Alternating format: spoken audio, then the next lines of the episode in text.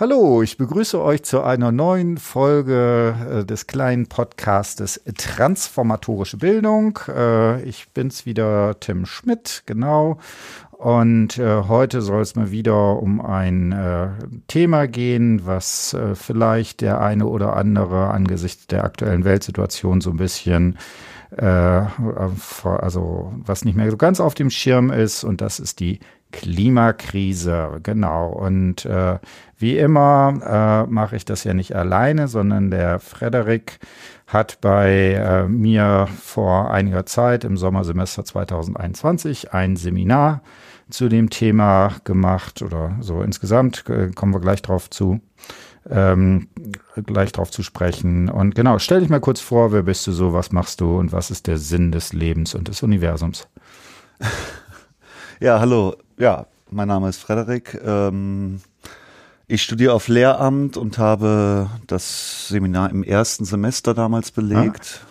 Bin jetzt stehe kurz vor der Bachelorarbeit und habe dann ja diesen Schein hole ich jetzt habe ich jetzt hier noch nachgeholt und ähm, ja damals wir haben vorhin kurz in Erinnerung geschwelgt. Äh, hm. Das war ein Seminar, was noch unter Zoom-Bedingungen stattgefunden hat. Und das Thema war, also wegen Corona unter Zoom-Bedingungen. Und das, die Themenauswahl waren dann Klimakrise oder Corona. Und damals war Corona in aller Munde und jeder hatte alltäglich damit zu tun natürlich. Aufgrund der Einschränkungen oder weil man es hatte, so ungefähr. Und ich hatte da ein bisschen die Schnauze von voll mhm. und deshalb äh, habe ich mich dann dafür entschieden, äh, was zur Klimakrise zu machen. Das Interview, was dann geführt worden ist, habe ich nicht selber geführt, ähm, aber mit transkribiert. Und äh, ja, das ist ein narratives Interview von einer äh, jungen Frau, die kurze Zeit vorher das Abitur gemacht hatte, die sehr politisch engagiert äh, ist. Ähm, die Klimakrise ist einer ihrer äh, Lebensmittelpunkte, so könnte man es mhm. vielleicht sagen, wonach sie teilweise ihr Leben, ihr Handeln und Denken ausrichtet. Ähm, in dem Seminar ging es immer wieder darum, ob, äh, ob es ein Ereignis hm. gab oder ob es eine so graduelle Entwicklung gab, eine, eine, ein, einen Augenblick der Transformation oder eine hm? voranschreitende Transformation. Und in diesem Fall haben wir, so habe ich das äh, hier herausgearbeitet, eher eine graduelle Transformation, nämlich eine, die, ähm, ja, sie kommt aus einem, so beschreibt sie es, sehr konservativen Haushalt, der sich nicht besonders für Klima und Klimakrise interessiert hat und über die Bildung in der Schule wurde sie an das Thema herangeführt. Sie fasst da Bildung immer als Wissen auf. Mhm. Und äh, ja, dann wandelt sich auch ein bisschen ihr Freundeskreis. Sie genau. Ähm, kurz bevor wir da sozusagen jetzt reingehen, also wie gesagt, ne, also ganz klar Klimakrise. Wir wissen alle, wir müssen uns äh, transformieren. Und ich meine, das war und ist bei meinem ganzen Forschungstätigkeit und auch Lehrtätigkeit immer so die, die entscheidende Frage. Obwohl wir bei dem Thema wissen, wir müssen uns transformieren, wissen wir auch alle, wir kriegen es irgendwie alle nicht so richtig hin. Die einen vielleicht ein bisschen besser, die anderen ein bisschen schlechter. Und da ist halt die Frage, was kann dazu führen, was hilft es, dass bestimmte Leute solche Transformationen sozusagen dabei machen. Ne? Und jetzt war genau diese Fragestellung, äh, ne, ist das eine, eine ähm, direkte, also eine, eine, Sache, die wirklich so einen fundamentalen Umbruch ist, oder ähm, sind das die eher äh, längere äh, Geschichten, die sozusagen dabei sind? Äh, genau. Ähm, erzähl doch nochmal vorher zwei Sätze ähm, zum Kli dieses äh, Klimathema. Du hast jetzt gesagt, ähm, also Corona konntest du nicht mehr irgendwie ähm, äh, ertragen, weil alle haben sich damit beschäftigt und das hatte, war, man war ja auch da persönlich mit drin. Äh, wie ist die, bei dir dieses Klimathema in dein Leben getreten? Also wusstest ja? Ja, ich weiß auch nicht, ich würde auch sagen, dass ich halt habe das schon immer für wichtig gehalten mhm. und würde da vielleicht einige Parallelen ziehen, mhm. dass das eher so eine bei mir auch so eine graduelle Entwicklung war, dass ich es immer für wichtig hielt, aber nicht, dass es, sage ich mal, ein Ereignis, ein mhm. Film, eine Flut, ein Hochwasser mhm. war, die wodurch ich dann mein komplettes Leben geändert habe. Es ist auch nicht so, dass ich ähm, also ich würde sagen, wenn ich es mit dem mit Sabine vergleiche, dann ist sie wahrscheinlich um einiges engagierter in diesem mhm. Thema, als ich es bin. Ähm, und genau dieser Bruch, das habe ich auch irgendwann mal aufgenommen zwischen Handeln und Denken, zwischen mhm. Wissen und Handeln, den, den stelle ich auch immer wieder bei mir fest und ähm, weiß aber, dass es eigentlich so nicht weitergehen kann. Mhm. Ähm, gleichzeitig denke ich auch, dass es nicht nur auf das Individuum ankommt, sondern hauptsächlich auf das, dass das auf einer Makroebene verhandelt werden muss. Mhm. Und ähm, ja, ich denke, man kann sich eigentlich nicht genug damit beschäftigen. Genau, ja. ne? Das ist sozusagen, also weiß ich nicht, vielleicht kann man es auch über irgendwie übertreiben. Man muss auch sonst noch ein Leben haben. Das genau. ist schon auch noch wichtig. Man muss auch das schöne, den schönen, seit heute haben es Schnee in Köln, ja. ne? also ganz tolles Wetter. Das muss man natürlich auch genießen, aber natürlich ist das äh, so eine Sache. So, jetzt hast du so ein bisschen schon angefangen, äh, zu sagen, okay, ähm, eine sehr engagierte Person, äh, ne, wir haben so ein paar Sachen, die äh, da äh, auch charakteristisch sind, die ich auch ganz häufig habe. Äh, offensichtlich ist Natur für sie ein ganz wichtiges äh, Feld. Also sie, glaube ich, entscheidend ist mit, sie hat halt ein Pferd, was auch immer wieder thematisiert wird, was auch an dem äh, Kontext äh, wichtig ist. Sie hat seit neuestem äh, berichtet sie ein Hund. Das natürlich, das sind so die zwei sozusagen Naturbereiche, die dabei sind.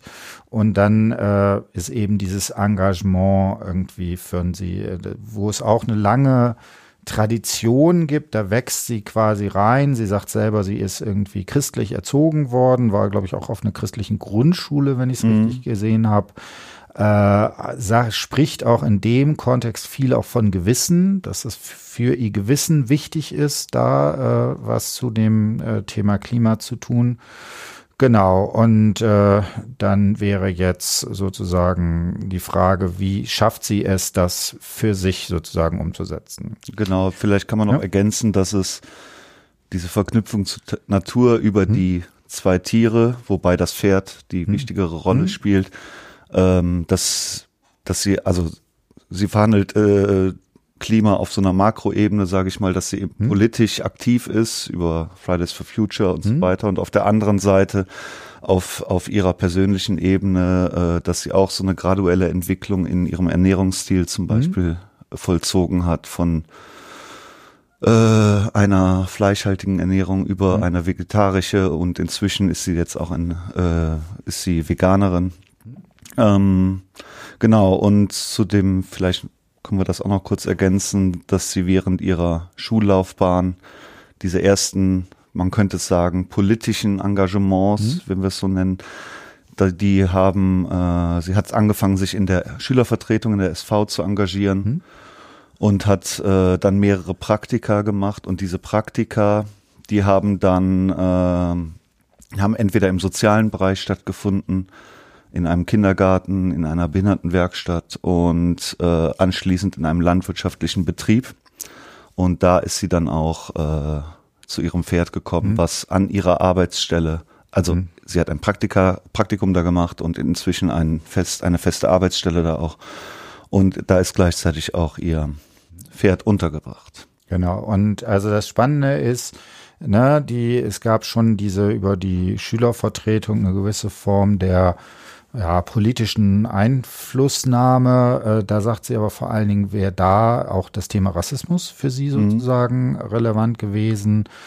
Äh, und dann kommt später schleicht sich halt dieses Thema Klima, Klimaaktivismus da rein. Genau, um das jetzt ein bisschen diskutieren zu können vor einem theoretischen Hintergrund, hast du dich auf die Theorie von Butlers, äh, sozusagen der Anrufung, ähm, bezogen. Ähm, ich denke, das ist auch eine der äh, Theorien, mit denen, mit der man das sehr gut äh, verhandeln kann. Ähm, da sind äh, das also ein Riesenklotz, ne, was man da theoretisch alles äh, besprechen äh, muss. Zentral ähm, ist hier natürlich der Begriff der Anrufung, den äh, sie von Althusser quasi übernommen hat. Ja, ich habe jetzt eine ganze Reihe von Podcasts, deswegen wollen wir das jetzt nicht in aller Tiefe machen. Ist vielleicht irgendwann auch der Punkt, dass man da sprachlich wenn man genauer rein will, irgendwie anfangen müsste zu lesen oder zu schreiben. Ähm, trotzdem ganz kurz, was würdest du sagen, was äh, versteht Butler unter Anrufung und wieso ist es für das Thema wichtig? Das wäre dann sozusagen die zweite Frage. Ja, ich finde es sehr, sehr schwierig, ähm, das jetzt ganz kurz mhm. darzustellen, aber okay. ich versuch's mal. Ähm, es ist ein riesiger Klotz, wie du das gesagt mhm. hast, die Anrufung, weil die Anrufung halt eingebettet ist in verschiedene mhm. andere Theorien und eigentlich geht es um Subjektwerdung. Mhm. Wie konstituiert sich eine Person als Subjekt?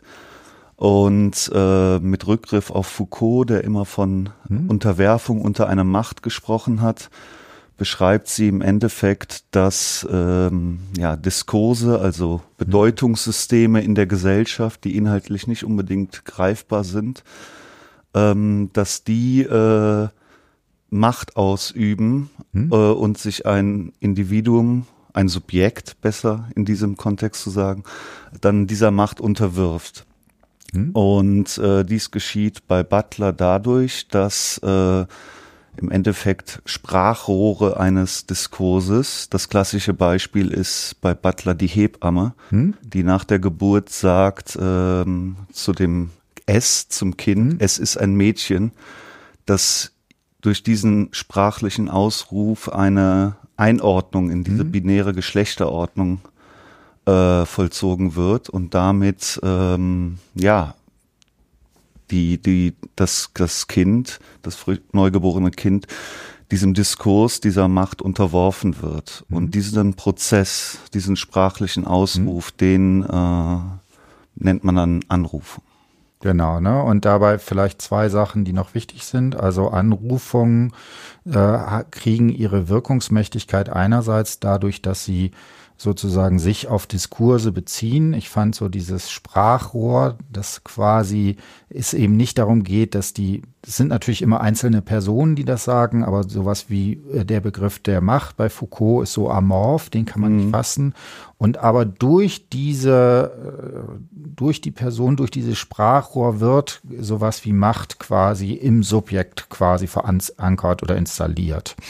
Das genau, ist eben, es, es findet diese diese Einordnung findet immer auf einer historischen Ebene statt, was wir bei mhm. Foucault ja auch immer mhm. sehen, dass seine Argumentation mhm. immer historisch aufgebaut ist. Mhm. Und ein Diskurs muss irgendwie schon da sein, mhm. damit er dann seine Wirkmächtigkeit mhm. entfalten kann. Genau, ne? Das wäre so der eine Geschichte. Das zweite, was noch dann ganz wichtig ist, ist bei ihr das Verhältnis zur Sprachtheorie. Da benutzt sie den Begriff des performativen, äh, vor allen Dingen in der Lesart, wie das bei Derrida entwickelt ist und sagt sowas wie Sprache bildet nicht nur Wirklichkeit ab, das kann sie auch machen. Ich kann sagen, es ist äh, heute schönes Wetter draußen, das Wetter interessiert nicht, ob es ob ich das jetzt sage oder nicht. Aber gerade in sozialen Konstellationen, also am einfachsten ist bei Beleidigungen, ist es klar, dass Sprache auch Wirkung hervorrufen kann. How to do things with words. Wie kann man sozusagen das, ähm, kann man über Sprache handeln. Und da ist eben die These, dass solche Anrufungen einen performativen Effekt haben, also Wirklichkeit herstellen. Genau. Es ist ganz, da sieht man hm. an dieser hm. Stelle ganz schön, was Butler für ein Klotz hm. ist, wie wir hm. das vorhin gesagt haben, weil Foucault sagt ja auch schon, dass hm. Macht immer ein hm. Produkt, das Macht immer produktiv ist, etwas herstellt. Und um bei Butler steht ja immer die diese Spra die Sprache als zentraler, hm. als eine zentrale, ein zentrales Element da. Und dann wird diese Diskurstheorie von Foucault, die produktive Macht, wird jetzt verknüpft mit der Sprachtheorie von Derrida. Hm. Und dieser historische Moment findet auch nochmal mit Austin, der ja dann sagt, dass Sprache sich immer auf Konventionen berufen muss. Mhm. Also es, find, es sind unheimlich viele Theorien werden miteinander verknüpft. Genau, jetzt um das noch ein bisschen breiter zu machen, eine Sache scheint mir noch wichtig zu sein, das wäre der Bezug der auf die Psychoanalyse. Also wenn wir sagen, wir haben einerseits diesen machttheoretischen Strang, Foucault, Althusser und noch ein paar andere. Wir haben eher diesen sprachtheoretischen Austin, Searle, Derrida äh, in die Diskussion. Dann gibt's noch den dritten Strang, der über die Psychoanalyse geht. Und da ist, finde ich, und das ist auch für dieses Thema ganz wichtig, fragt sie, wieso werden eigentlich so äh, Anrufungen so relevant? Äh, ne? Wieso ist es so, dass in narrativen Interviews teilweise Lehrer vor 30 Jahren mal was gesagt haben, vielleicht nicht mal in der bösen Absicht, aber das in einem Biograf, in einer biografischen Erzählung immer noch als ganz fundamental gewertet wird. Also zum Beispiel bei rassistischen Formulierungen und so weiter und so fort. Und da, das finde ich sehr elegant, wie sie das macht. Das leitet sie über die Psychoanalyse her und sagt, irgendwann wollen wir sowas wie äh, bei einem autonomen Subjekt irgendwie ankommen. Aber wir sind ja zu Anfang äh, als Kinder, als Kleinkinder eben fundamental auf den anderen verwiesen. Und dieses Angewiesensein, diese Verwiesenheit auf den anderen, das wird kann nicht abgeschüttelt werden. Wir bleiben das, aber es gibt einen Prozess der Verdrängung oder Verwerfung, müsste man jetzt diskutieren. Sie sagt eher Verwerfung, so dass hier zwar wir in der Illusion sind, dass wir sozusagen das aus uns heraus machen können, dass wir vielleicht bestimmte Entscheidungen mit dem Verstand herklären können und so weiter. Aber wir sind trotzdem immer auf diesen anderen angewiesen und verwiesen. Und das braucht sie, um zu sagen, wieso haben Performer, also haben Anrufungen eine solche Macht, weil sie eben auf diese, äh, an dieses Angewiesensein sozusagen rekonstruieren. Ja. Und das wäre jetzt auch, ne, wenn man jetzt so, ne, vielleicht Butler und Klima in einem Satz sagen würde, könnte, ne, und diesen Riesenklotz sozusagen machen, äh, könnte man sagen, man kann damit begründen, wieso wir so Schwierigkeiten haben. Du hast von dem Gap zwischen Denken und Handeln, weil offensichtlich bestimmte Formen der Anrufung eine solche Wirkungsmächtigkeit haben, dass man sich solchen Diskursen schlecht sozusagen entziehen kann. Klammer auf, das ist nicht nur, da kann man auch fragen, was ist mit Ökonomie, die dabei ist. Da gibt es sicherlich noch ein paar andere Dinge, die da reinspielen. Aber das wäre ein sozusagen Element. Und ich würde jetzt vorschlagen, wir gehen das jetzt so ein bisschen sozusagen durch. Wir haben ja so jetzt schon grob beschrieben, wie sie so dabei ist. Interessanterweise fängt es ja jetzt an, wenn wir das sozusagen im zeitlichen Verlauf des Interviews machen, dass sie zunächst sagt, ähm, Freunde sind jetzt erstmal wichtig geworden, um überhaupt sich damit zu beschäftigen. Hast du Lust, da ein bisschen was zu erzählen? Ja, im Endeffekt, ähm, also wie kann man es genau sagen? Also sie beschreibt immer ihren ihr Hinschreiten dazu, in diesen Komplex des Klimawandels beschreibt sie immer, dass sie immer mehr Wissen dazu aufnimmt. Mhm. Ähm, das fängt an, glaube ich, mit einer Nachhaltigkeitswoche mhm. einmal und äh, da beschreibt sie, äh, vielleicht vorhin habe ich immer von einer graduellen Entwicklung gesprochen, da beschreibt sie einmal so einen kleinen Moment des Augenöffnens. Mhm das fand ich so ein metaphorisches Bild, wo man denkt, okay, hier könnte so eine Art Ereignis mhm. vorliegen, aber was auch typisch für das Interview ist, ist, dass sie das immer direkt relativiert, mhm. sprachlich, dass nur ein bisschen oder doch, mhm. ne, auf jeden Fall da könnte man vielleicht einen kleinen Ansatzpunkt, äh, einen, einen ersten Punkt sehen.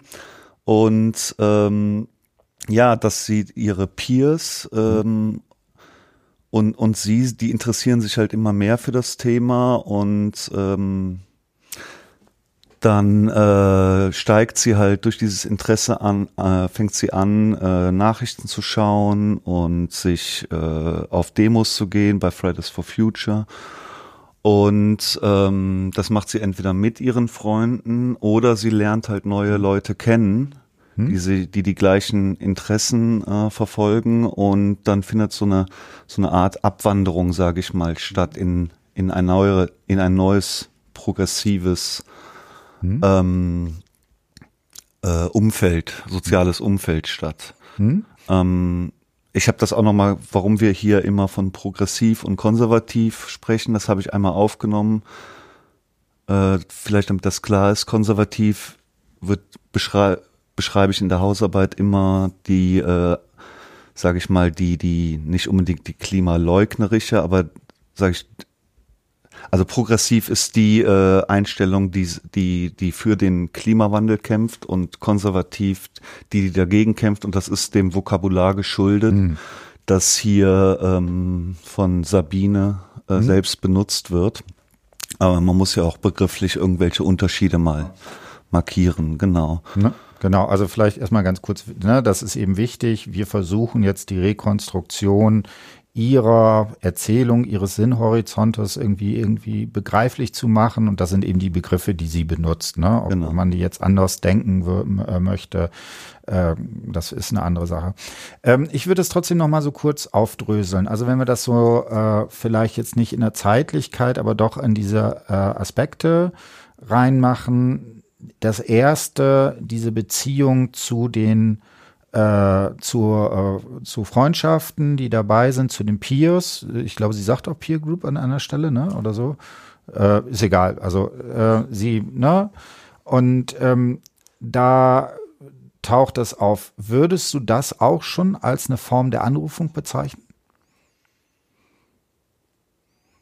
Mm, nee, aber nicht unbedingt eigentlich, oder ich weiß jetzt nicht genau, worauf du da also, hinaus also, willst. wenn die anderen sagen, mach doch mal was für ein Klima. Ja. Dann ist das ja auch eine Form der Anrufung. Ja, gut. Klar, man könnte, also jede Demonstration von Fridays for Future hm. ist im Endeffekt eine Form der hm. Anrufung hm. in diesem Sinne. Hm. Ähm, dass sie diesen Diskurs der Klimakrise und hm. den Klimaschutz im Endeffekt äh, wie ich das vorhin mal kurz genannt habe, dass sie den in die Welt hinausrufen und als Sprachrohr fungieren und damit auch Aufforderungen verknüpfen an die mhm. Politik, aber auch an die Gesellschaft und dass sie sich diesem von diesem Diskurs angesprochen fühlt mhm. und man könnte in diesem Moment schon sagen, dass sie sich diesem Diskurs auch unterwirft und dann graduell Teil dieses Diskurses selber mhm. wird. Mhm. Sie äußert auch immer wieder den Anspruch, andere selber zu bilden, hm? ähm, zum Klimaschutz zu bewegen. Und äh, diesen Anspruch, den hegt sie dann, äh, den, den setzt sie auch in ihrem äh, sozialen Umfeld mhm. ein, indem sie entweder versucht, ihre äh, Bekannten, ihre, sage ich mal, freiwilligen sozialen Beziehungen, wir werden da gleich den Unterschied zu sehen zu den Arbeitgebern und der Familie, mhm. ähm, dass sie da den Anspruch hegt, die müssen, also die, die müssen auch wenigstens teilweise meine Ansichten vertreten. Sie, sie äußert, ich weiß nicht mehr genau wo, aber an einer Stelle ziemlich streng, dass, mhm. dass sie nicht, sich nicht vorstellen kann, dass sie mit Klimaleugnern äh, noch befreundet mhm. sein könnte. Ähm, und das sind natürlich auch gewisse Anrufungen, die sie dann, äh, die sie dann in, mhm. in ihr soziales Umfeld wieder hinaus hm? gibt. Hm? Genau, also wir, ne, das wäre sozusagen dieser erste Schritt. Da wäre halt, finde ich, zu, zu diskutieren, ist das schon, ist das Anrufung oder ist es eher sowas wie Anerkennung? Ich möchte von meinen Peers, ne, die sind alle auch damit, ich möchte auch eine gewisse Form der Anerkennung, der Solidarität, die vielleicht da ist. Mhm. Das ist, glaube ich, ein, sehe ich in ganz vielen Interviews eine ganz entscheidende Sache, die sozusagen für so einen ersten Motor dabei ist. Und dann ist natürlich, das freut natürlich den Pädagogen oder die Pädagogin, äh, dann sagt sie, dann muss man sich bilden. Und bilden heißt für sie, äh, sich informieren, äh, lesen, Dokus gucken und so weiter. Genau. Diskussionen führen ja. äh, mit, sie nennt das gebildeteren hm. Menschen, also sie, sie drückt einen gewissen äh, Lern, hm. Ein, ein, ein also, dass man lernen möchte, das findet hm. sie ganz wichtig. Ein, ja. Hm. Genau, ne, das finde ich auch sehr spannend. Und diese, also was zunächst eher auf so einer sozialen Ebene, man möchte Anerkennung, wird dann eben so auch kognitiv verarbeitet. Ne, man muss man sich sozusagen informieren Und äh, dann beschreibt sie ja, fängt sie an, das wird ja sogar auch von der interviewenden Person als Frage eingeleitet, was machst du denn jetzt? Genau, kannst du da, das hattest du eben schon mal angedeutet, also das war jetzt, äh, in, sind glaube ich so zwei, drei Sachen, Ernährung und so weiter. Was sind die, äh, die Handlungen, die äh, da sozusagen. Also die Handlungen, die sie selber genau, vollzieht, um, sage ich mal, ja. Ja, ja. Auf der einen Seite hat sie ihr, also hm? auf auf der einen Seite hat sie ihren ähm, äh, ihre Ernährung umgestellt, hm? immer weiter. Ähm, dann versucht sie einfach generell klimagerechter. Das Wort hm? Gerechtigkeit spielt auch eine große Rolle. Ähm, zu leben. Dann geht sie auf Demonstrationen, ähm, engagiert sich äh, politisch. Das fing bei der SV an, mhm. über Fridays for Future und so weiter. Und äh, dann versucht, das hatte ich schon auch schon angedeutet, dann versucht sie halt nicht nur ähm, ihr eigen, ihr, dann vers sie versucht ihr soziales Umfeld hm. von diesem Ziel zu überzeugen. Und das fängt halt in ihrem, in ihrer Freundesgruppe an. Aber es geht halt weiter äh, bei der Familie und insbesondere bei der Familie, das ist ihr sehr, sehr wichtig, weil wir hatten ja vorhin schon mal gesagt, sie kommt aus einem eher konservativen äh, Haushalt, mhm. wo Klimaschutz nicht wirklich äh, als wichtig angesehen wurde. Und ja, da gerät sie immer wieder in hitzige Diskussionen äh, und scheint aber auch erste Erfolge zu erreichen. Allerdings sagt sie auch immer selber, immer wieder, dass sie relativiert diese Erfolge und sagt, es hat so ein bisschen, hat es geholfen. Äh, die achten ein bisschen mehr auf ihren Konsum, benutzen weniger Plastik, essen weniger Fleisch.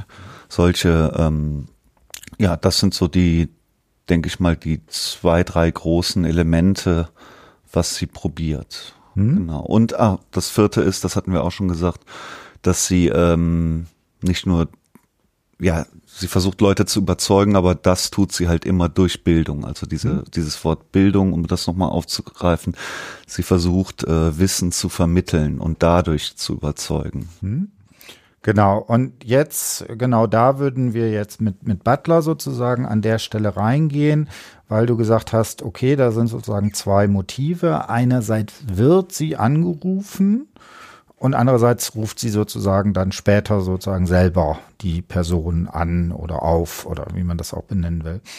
Ähm, in, hast du Szenen oder so, wo du sagen würdest, da wird sie angerufen?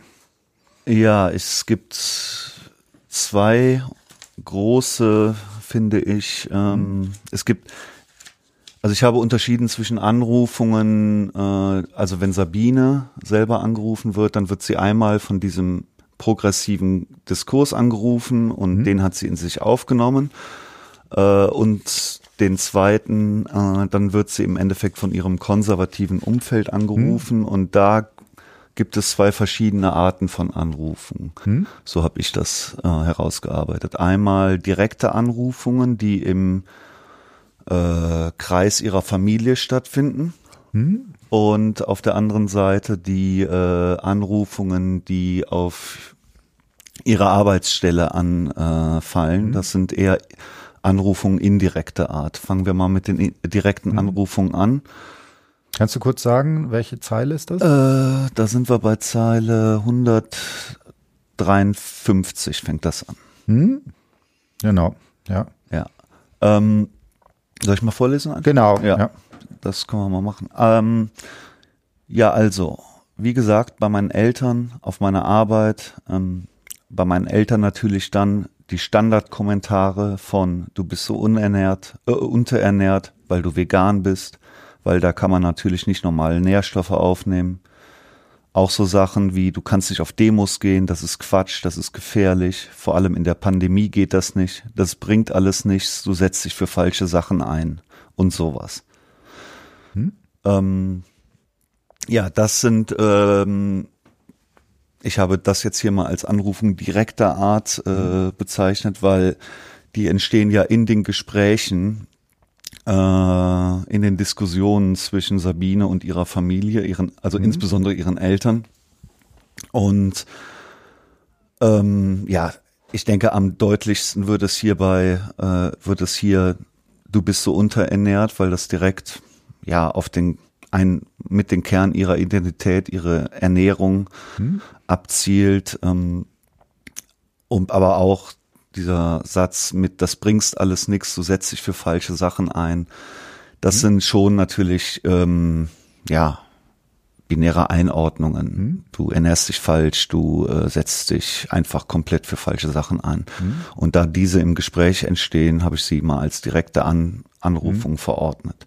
Was ich hier noch sehr interessant fand, ist, dass ähm, insbesondere hier diese zwei Formulierungen, die Sabine wählt, Standardkommentare mhm. auf der einen Seite und auch so Sachen wie, mhm. man merkt da, ähm, zum einen müssen, spricht Butler auch davon, dass äh, Anrufung, also ein Diskurs, der sich in Anrufung manifestiert, mhm. äh, damit der seine Macht ausüben kann, muss der, mit Derrida sagt sie das, muss, muss, da, muss da, der iterativ sein. Mhm. Also diese Anrufung, diese Machtausübung des Diskurses, die muss ähm, sich wiederholen, immer mhm. und immer wieder.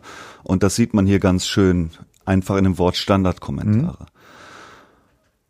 Das sieht man auf der einen Seite und auf der anderen Seite sieht man gleichzeitig in dem Wort Standardkommentare, dass ähm, ja da so eine gewisse Abwertung äh, mhm. mitschwingt. Dieses, das, dieses Narrativ vegan gleich unterernährt, ja, das ist so ein Standardkommentar, der so in der Gesellschaft rumläuft.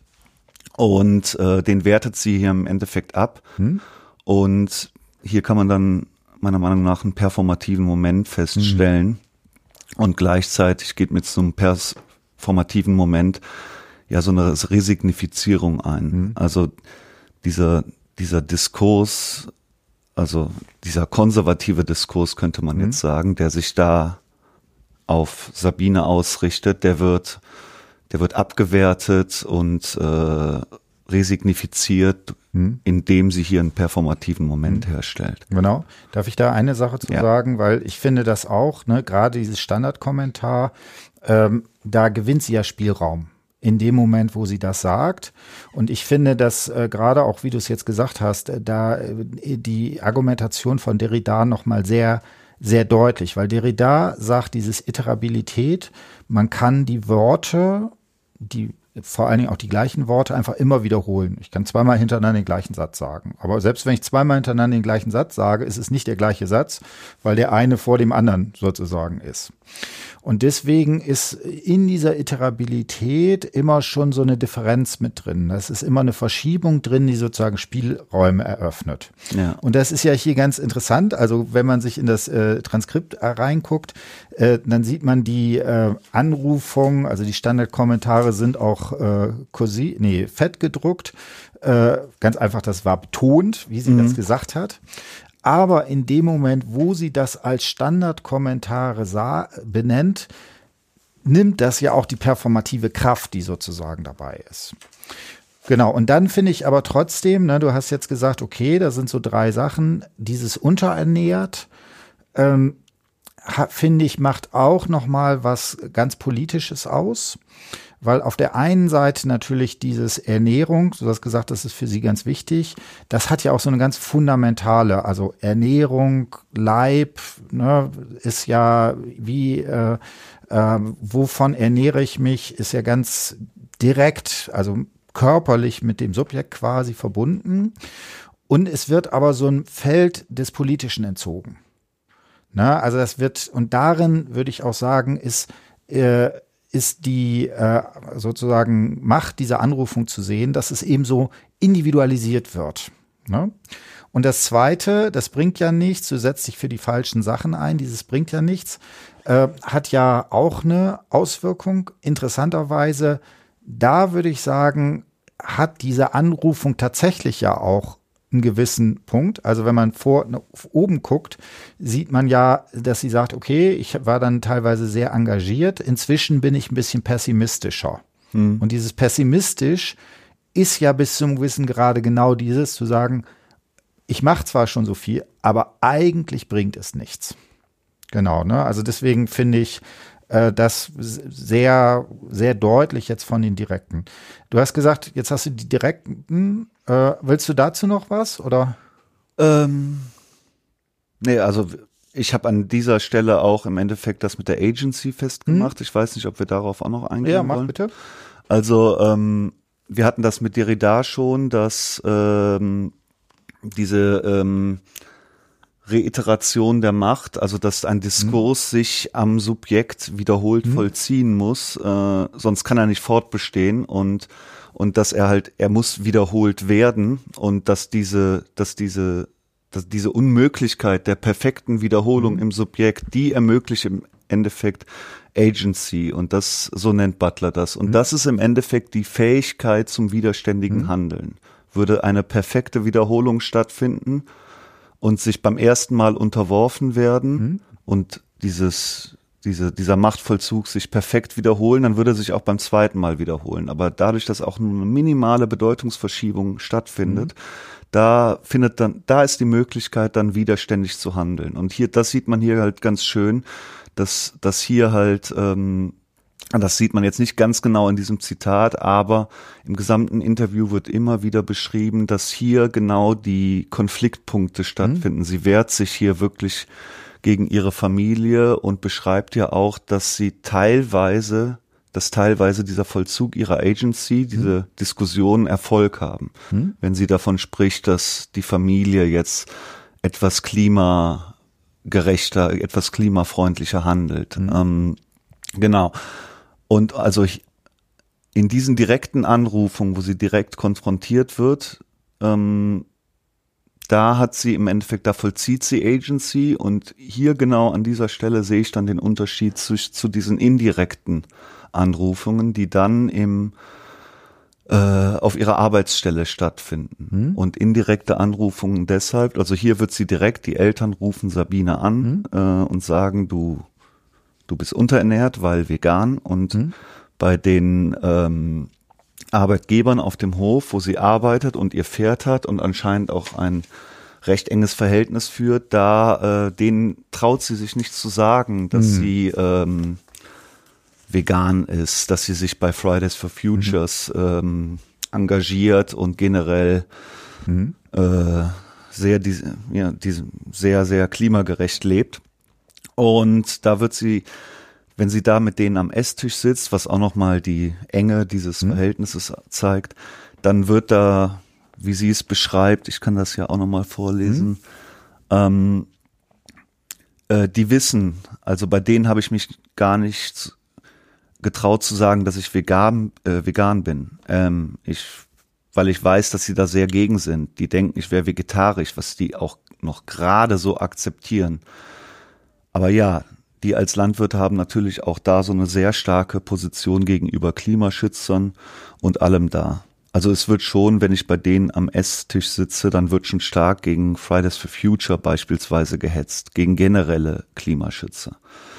Und das ist natürlich, es wird gegen Fridays for Future am Esstisch gehetzt, gegenüber Klimaschützern, Veganismus wird nicht akzeptiert, mhm. vegetarisch leben noch gerade so.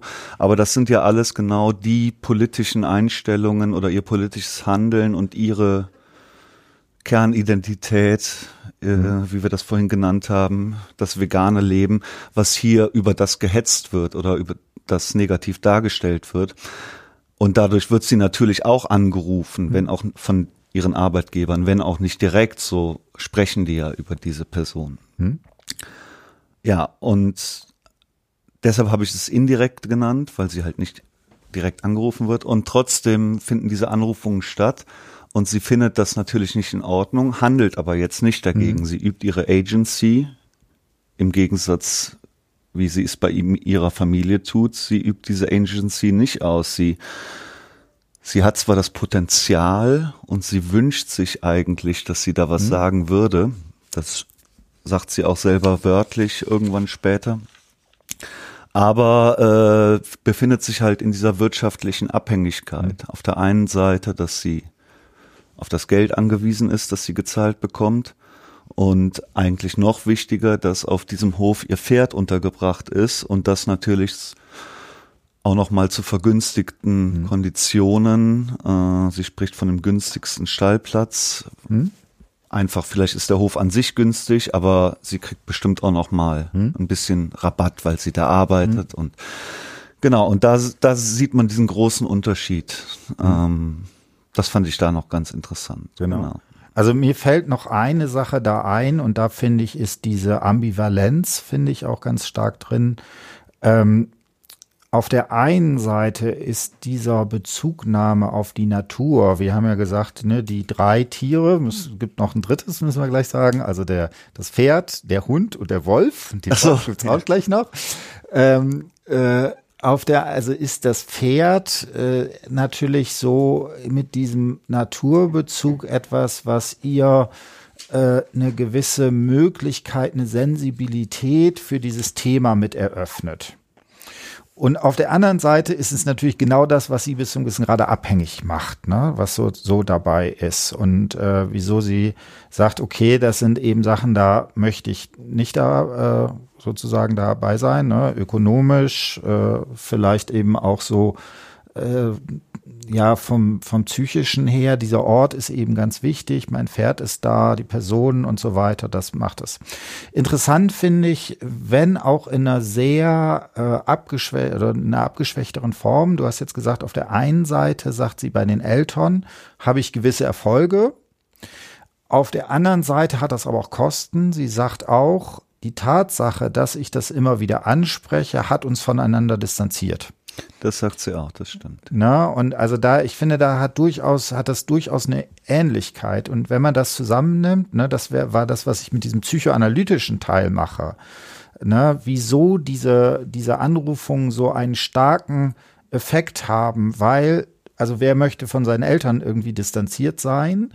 Und da ähm, kriegt es durch, durch diese theoretische Bezugnahme auf die Psychoanalyse finde ich ein starkes Argument, wieso die, äh, die Verstrickung so stark sozusagen dann noch ist, ne, die mhm. dabei ist, ja. Genau, jetzt ähm, wollen wir noch mal kurz den Wolf machen? Hast du da Ideen zu? Ich ich hatte vorhin bei dem dritten Tier ein bisschen komisch geguckt. Ich habe mich hab den Wolf in meiner Hausarbeit ja eigentlich ziemlich rausgelassen, aber wir können da gern drüber reden. Ja, okay. Ich glaube, dass wir, wir können da gern drüber reden. Äh, das war, glaube ich, sogar die Zeit, das ist ja jetzt auch ein paar Jahre her, sie, sie erzählt von einem Wolf, der gerade durch Köln gelaufen ist und ich glaube, ich kann mich da auch noch dunkel dran erinnern, dass es damals so Überwachungsaufnahmen, Kameras gab, wie ein Wolf durch Ehrenfeld oder so gelaufen ist oder sowas. Und ähm, ja, was, was ist genau, ich meine, der Wolf, das ist ja eine, jetzt gerade im öffentlichen Diskurs sehen wir das ja immer wieder auch, dass der Wolf im Endeffekt so ein neues, ja, Hassbild, sage ich mhm. mal, in der Gesellschaft äh, ist, also von Teilen der Gesellschaft und dass da unheimliche Ängste mit geschürt werden. Äh, ob das alles so wissenschaftlich fundiert ist, mhm wage ich jetzt mal zu bezweifeln. Ähm, Genau, ich kann ja noch eine Sache Aber ich sagen. weiß nicht genau, was, wie man es jetzt mit Butler ver. Ja, ich, ich, hätte ja jetzt eher an Lacan gedacht, aber mit Butler ähm, kann man das gut, auch. da habe ich nichts äh, ähm, Dass da halt sehr viel Hetze gegen so ein einzelnes Tier kommt, dass das am besten äh, sterben soll. Also da kommt so viel Kritik auf, würde ich sagen. Ne? Also dieses einzelne Tier, mhm. was von Hetze äh, sozusagen, also nicht gefährdet ist, sondern auf, über das gehetzt wird. Und ich finde schon, dass da so eine Art der Identifikation irgendwie drinnen steht. Und zwar, das hast du ja genau gesagt, die konservativen Kreise, da ist eben dieses Bild der Wolf als sozusagen die Gefährdung ne, dabei. Und ich finde schon, dass da so ein, so ein Motiv äh, des, der Identifikation ist, die, die tauchen an anderen Stellen auch nochmal auf, ähm, was äh, hier sozusagen, wo sie da, also sie identifiziert sich quasi, ne? Also ich bin derjenige, der gegen den gehetzt und im Zweifelsfall auch der sozusagen abgeschossen wird, ne? Also, jetzt eine Art Parallele, die sich genau, ne, herstellt. Genau, ne? Und zwar die Parallele über nicht über die Biologie oder sowas, sondern dass darüber gehetzt wird. Ja, das also ich habe mich mit Lacan hm? ja nicht beschäftigt im Rahmen Wie der jetzt? Hausarbeit. das kann man doch so, das kann jeder. Butler war doch ein Klotz, ein, ein großer Klotz. Aber äh, was das unterstützen hm. würde, ist auch einfach im Interview die inhaltliche Nähe einfach. Ja. Also sie geht, jetzt hören die, das Publikum hört ja jetzt, äh, hat das natürlich hier nicht vor sich liegen, aber von dieser die die Arbeitgeber hetzen über äh, Fridays for Future ist geht es nahtlos über zu dem Wolf. Also man merkt vielleicht diesen Gedankensprung, mhm. den Sabine da hat. Das würde ja diese mhm. Identifikation ein bisschen unterstützen. Genau. So, ähm, jetzt haben wir einen kurzen Einschnitt gemacht. Ihr sagt noch mal was zum, also zu, äh, äh, also wir haben jetzt ausgearbeitet, wie sie angerufen wird. Mhm. Äh, und das Spannende ist jetzt genau in dieser Ambivalenz, die Anrufung führt aber auch also gerade das Unterwerfen unter die Macht führt dazu, dass man selber Agency hat. Also das ist ja das, Para das Grundparadox, das bei, bei Butler da ist, dass man nicht sagen könnte, ja, wann hat man am meisten Agency, wenn man eben so in so einem luftleeren Raum ist, sondern ganz im Gegenteil, erst durch die Anrufung hat man die Möglichkeit, sich gegen äh, bestimmte Machtverhältnisse zu äh, wären. Ne? Und jetzt hast du gesagt, äh, es gibt Szenen, wo sie auch anruft, wo sie versucht, selber was zu machen. Hast du da, äh, kannst du das auch so an so ein, zwei Stellen machen? Oder oh, Stellen, ähm, also auf jeden Fall nicht so eine hm? eklatante Stelle, wie hm? wir das mit den Standardkommentaren hatten. Hm? Da muss ich vielleicht mal kurz durchgucken. Also ich hatte, ich weiß nicht genau, wo es mir steht, aber es war diese eine Stelle, wo sie äh, davon spricht, dass sie in ihrem Freundeskreis äh, keine Klimaleugner hm? Äh, dulden würde. Hm? Das wäre äh, wahrscheinlich eine dieser Stellen. Ähm, Habe ich, es sind ja hier ein paar Seiten, finde ich jetzt leider, leider nicht. Also Klimaleugner ist 191 die Zeile. Hm? Ja. Hm. Ja,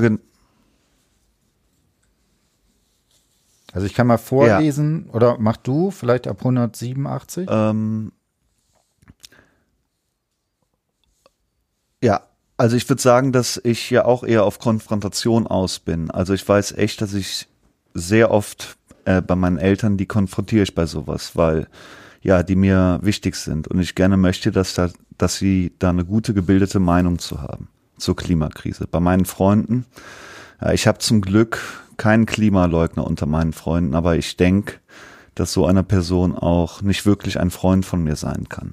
Also, dass ich die dann eventuell halt nicht mehr mit denen befreundet bin, wenn die solche Meinungen äußern und halt auch keine Einsicht zur besseren haben.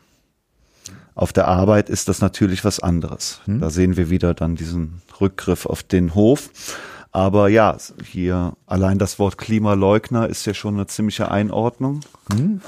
Auf der anderen Seite sagt sie, gut, sie hat sie jetzt nicht das Problem, aber ähm, wenn es soweit kommen würde oder sich Meinungen in ihrem Umfeld ändern würden, dann würde sie da äh, im Endeffekt Konsequenzen draus hm. ziehen.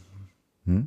Und also was ich da noch am sogar noch die noch stärkere Anrufung als die Klimaleugner äh, wäre 189, ne, dass sie verlangt, dass da eine gut gebildete Meinung sozusagen vorherrscht, ne, wo sie sich äh, ähm, äh, sagt, okay, ähm, und diese gut gebildete Meinung tendenziell eher im progressiven Lager sozusagen vor Ort. Ja. Ne? Und ja. ich meine, das ist auf der einen Seite interessant, weil ähm, gerade im Kontext von Fridays for Future und so weiter, ne, Follow the Science ist natürlich eine faktenbasierte Argumentation, äh, ganz, steht ganz äh, oben dabei, aber es ist eben auch diese Anrufung, die da äh, entsprechend dabei ist. Ne? Und äh, sie tut ja auch einiges. Also was ich auch sehr wichtig finde, sie sagt auch, ich gehe dafür auch in Konfrontation. Also auf der Arbeit nicht, weil da sozusagen, genau. aber in, in, anderen Kontexten äh, macht sie das. Ne? Das ist hier auch, wird unten eine hitzige Diskussion, viel Streit. Also sie lässt sich das auch was kosten, das dabei ist. Insbesondere im Kreis der Familie. Genau, ja. Während äh, sie das in ihrem sozialen Umfeld, das hatte ich vorhin einmal kurz angedeutet, mhm. Die Verhältnisse, sozialen Verhältnisse, die sie sich aussuchen kann, sage mhm. ich mal. Da geht sie dann selektiv vor, sage ich mal, und sagt, hier möchte ich nur mit guten, gebildeten mhm. anderen Menschen zu tun haben. Dann gibt es Familie, kann man sich nicht aussuchen. Mhm. Und dann habe ich aber den Anspruch, mhm. dass ich hier dann dieser Anspruch zu bilden, eine gute gebildete Meinung mhm. zu transportieren, die findet dann im Kreis der Familie mhm. statt. Genau. Ich würde gerne noch äh, zu dieser, dass sie anruft. Hast ja. du da noch was Wichtiges oder?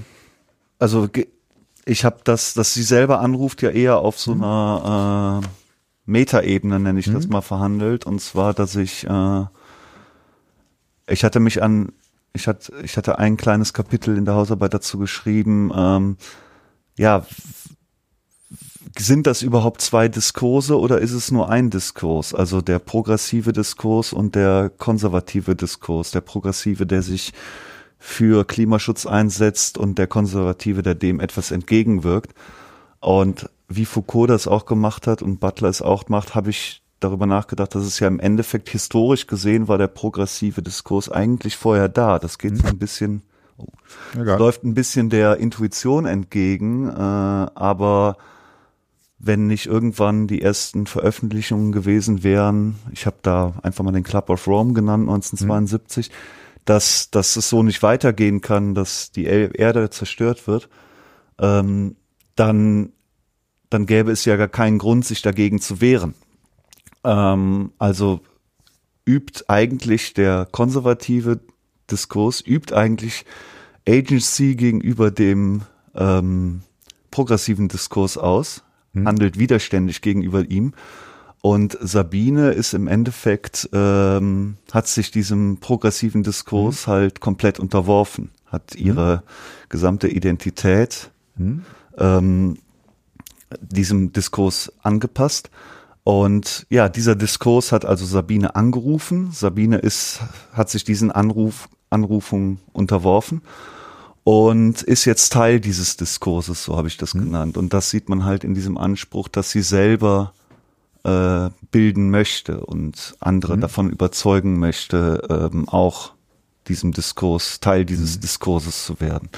Das fand ich ganz interessant. Mhm. Genau, also da sind äh, zwei Sachen, die dabei sind. Das erste, ähm, man könnte das, und da, da glaube ich, ist dann vielleicht auch so eine Grenze von dem, was Butler äh, sozusagen kann oder so, äh, da, ähm, dabei. Man könnte das ja jetzt einfach als zwei Diskurse sehen, die, wo der eine die Negation des anderen ist und dann hat man bei Foucault dann irgendwie so ein Machtspiel darunter. Mhm. Äh, es gibt ja aber noch Physik. Ja. ja. Und ich finde, das ist auch eine Sache, die man äh, da sozusagen sehen kann. Und das finde ich auch äh, ja bei ihr relativ äh, deutlich. Sie sagt, ne, gut gebildete Meinung. Es ist eben natürlich eine gewisse Aushandlung, aber was ich eben auch ganz zu Anfang schon gesagt habe, die Tatsache, dass wir einen Klimawandel haben und dass das eine fundamentale Auswirkung haben wird, das kann ich zumindest hier an der Universität nicht mehr diskutieren. Ja. Wir können, wir können darüber lange streiten, wie man dann darauf reagiert. Ob wir sagen, wir machen jetzt überall Atomkraftwerke und dann ist das Problem gelöst. Abgesehen davon, dass es nicht funktionieren würde, aber das wäre zumindest eine Reaktion darauf, die sozusagen dabei ist. Aber diese, diesen Punkt, glaube ich, kann man sozusagen da nicht mehr machen. Und das finde ich ist natürlich, da haben so Leute, die an Foucault, am Poststrukturalismus so Kritiken geäußert haben, natürlich äh, schon einen Punkt zu sagen, man kann die eben nicht direkt gleich behandeln. Das wäre aber vielleicht auch eine zu einseitige Lesart dieser ganzen poststrukturalistischen, dass, dass dieses, also mit, mit Lacan würde man das Reale bei Foucault, also es gibt schon noch so ein in der Wirklichkeit verorteten Bezug, auf den sich sozusagen, auf den diese Sprachspiele sozusagen reagieren müssen irgendwie. Das ist schon ja, relativ klar. Das wäre auch meine mhm. Kritik ja. im Endeffekt, dass, ähm, dass das immer alles, sage ich mal, naturwissenschaftliche mhm. Wahrheiten wie der Klimawandel mhm. dann das alles, sage ich mal, ich nenne es jetzt einfach mal sozialisiert hm. wird hm. ungefähr, dass genau, alles ja. auf so eine soziale genau. äh, Meta- und Verhältnisebene gezogen hm. wird und äh, ja, wie du das gesagt hast, Physik bleibt dann irgendwo Physik hm. und äh, manchmal äh, genau. Da hört's auf irgendwo. Hm. Genau, wobei ich, das ist auch so ein Ding, ich kenne keinen der Leute, die sich wirklich vernünftig damit beschäftigen, die das so in der Extremform sagen würden, ne? dass es ja. also nur äh, sozusagen Konstruktion ist. Das ist übrigens interessanterweise gar nicht so die ja. stark der Poststruktur. Und die Frage ist ja auch, was ist der Anspruch äh, von, es ist ja, hm. es ist ja gar nicht der Anspruch hier äh, im Endeffekt hm. Lösungen für die Klimakrise zu erklären, sondern es geht ja im Endeffekt um Sabine und ihren genau. auch selbst wahrgenommenen Bildungsweg und dann da können solche Ansätze natürlich mhm. dann ihre Wirkkraft auch entfallen. Genau. Eine Frage habe ich noch, das äh, so jetzt so langsam zum Abschluss, äh, aber auch noch, glaube ich, ganz wichtig. Ähm, die Frage nochmal, was führt zu solchen Veränderungen? Und an, es gibt noch eine andere Stelle, ich hatte das mit dem Wolf, mit dieser Identifikation. Es gibt eine Stelle, ist 110. Ähm, ähm, interessiert also, bin ich nicht wichtig? Ist meine Zukunft nicht wichtig? Ist es nicht wichtig, dass meine Kinder eine schöne Zukunft haben und noch ein lebenswertes Leben äh, noch ein lebenswertes Leben haben können. Ne, das ist sozusagen die Formulierung. Ja. Und ich finde, das wird bei mir im Seminar ganz häufig mit dieser Fragestellung diskutiert. Sie selber erlebt ja noch nicht die Krise. Beziehungsweise, wenn sie das krisenhaft erlebt, und das tut sie ja ganz offensichtlich, ne, diese Frage, meine Kinder sind in Frage gestellt oder so, dann ist es ja schon etwas, was ja aber nur indirekt über eine Identifikation oder sowas in die Richtung sehen würde. Ähm, wie würdest du das? Also genau, diese, ich, diese Textpassage. Genau oder, oder genau. Also die Frage wäre, können so indirekte Formen der Identifikation, des Nachvollziehens, vielleicht auch des mimetischen Mitdenkens, Mithandelns äh, für solche mm, ja, Veränderungen äh, da eine Relevanz haben? Ja, finde ich jetzt äh, für mich schwierig zu beantworten, weil ich ja, da sind wir, hm? hört sich gerade an, als wären wir wieder eher bei Lacan unterwegs. Hm? Ja, nee, also das wäre natürlich auch eine Anrufung, ne? Ja, also für mich, da wollte ich gerade sagen, hm. wenn man es jetzt äh, mit Lacan, da könnte ich jetzt nicht hm? so viel zu sagen, aber hier könnte man natürlich auch hm? wieder mit Butler argumentieren der Teil davor geht äh, im Endeffekt, äh, da redet sie viel über die Politik und Profit mhm. und äh, auch über die Grünen, denen mhm. sie auch einiges vorzuwerfen mhm. hat. Also die Partei Die Grünen. Und äh, Profit über Klimaschutz und sowas. Und diese ähm, Stelle mit interessier, also bin ich nicht wichtig und diese ganzen rhetorischen Fragen, die da nacheinander mhm. aufgebaut werden, das ist natürlich schon ein sprachliches Mittel, was ähm, hier sehr auffällig ist und im Ende, also es sind rhetorische mhm. Fragen, äh, die natürlich klarer, ganz klar als Vorwurf gemeint worden, mhm. äh, gemeint sind von Sabine. Und dann kann man, vorher haben wir ja die ganze Zeit Anrufungen in ihrem direkten Umfeld mhm. ähm, verhandelt. Und hier kann man schon sagen, dass sie im Endeffekt jetzt auf so eine Art Makroebene wechselt und im Endeffekt der Politik, äh, der Gesellschaft äh, den Vorwurf macht, dass die nächste Generation hier mhm. vernachlässigt wird oder äh, dass die denen gleichgültig ist der aktuellen Gesellschaft. Und äh, ja, also da stecken schon Anrufungen mit drin. Mhm. Und zwar solche mit äh, wir als äh, junge Menschen, wir sind euch egal. Ihr mhm. seid gefühlskalt, ihr denkt nur an euch. Mhm. Ja. Würde genau. ich so jetzt unter Butler dann sagen. Ja, genau. Genau, und äh, ist ja auch richtig. Also so, ne, das, das ist ja auch wieder, wieder das Problem. Man muss ja sagen, ja, genau so ist das. ja. äh, ja, ist vielleicht egal. Äh, auch wenn das keiner so zugeben würde, aber zumindest von den äh, äh, Auswirkungen äh, wird das genau natürlich die, äh, die Geschichte sein. Ähm, ich finde, wie gesagt, was ich da, und ich habe es auch selber noch nicht hundertprozentig verstanden oder das ist noch so eine Sache, die dabei ist. Also man könnte auf der einen Seite sagen, äh, wirklich anfangen zu handeln, kommt man so kollermäßig, wenn man in eine Krise kommt. Ne? Ich bin in meinem Selbst- und Weltverhältnis so erschüttert, vielleicht von außen kommt, äh, nehmen wir ein Beispiel, ich lebe im Ahrtal, mein Haus ist, ne, dass ich da sozusagen gar nicht anders kann, als irgendeine B- oder Verarbeitung ja. äh, zu machen. Und ganz im Großteil der Interviews, die ich habe, ist das ja nicht so, sondern es sind ja Leute, die sich das kognitiv erschlossen haben, die sich das über Anerkennung, Anrufung von Freunden in eine solche sozusagen dabei haben, die über Bildung das erlebt haben. Hier ist ja auch Schule mal relativ positiv dargestellt, ne, was das sozusagen auch. Das stimmt, ja. Äh, genau. Auch schön, das kann man auch nochmal festhalten, äh, was sozusagen da ist. Und das wäre für mich eben noch eine wichtige Frage, wie geht man damit um, äh, dass das so ein relativ abstraktes Thema ist, Klimawandel, und deswegen sowas wie eine direkte, leibliche, emotionale Involviertheit eben nur über bestimmte Formen der Identifikation hergestellt werden kann. Ja. Und ich finde, die, das ist für mich zum Beispiel die emotionalste Stelle. Ne, ja, was drückt sich in diesen rhetorischen Fragen auch ja. aus, finde ich, ja. Genau, also da drückt sich auch Angst aus, ne? Ja. Und das mit dieser Krisenerfahrung, die Koller da beschreibt, das ist halt, ich habe das Gefühl, Koller be bezieht sich bei Krisenerfahrung aber auch immer auf einer persönlichen Ebene.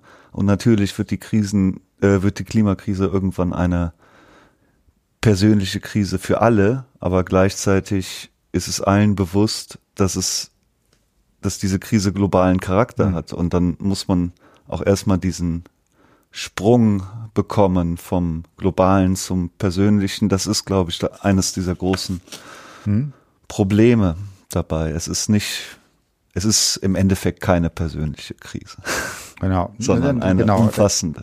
Könnte man jetzt noch vom Globalen zum Persönlichen oder vom Persönlichen zum Globalen, dann können wir eine schöne Aufhebung, da kann man Hegel machen und so weiter. Ja. Alles gut. Genau, das machen wir dann in der nächsten Woche, wo wir dann äh, als nächsten kleinen Klotz irgendwie Hegel haben. Genau. Genau. Also, vielen Dank, es hat Spaß gemacht und äh, genau, dann wünsche ich Ihnen äh, und euch als ZuhörerInnen eine schöne Zeit und bis demnächst. Von mir auch. Tschüss.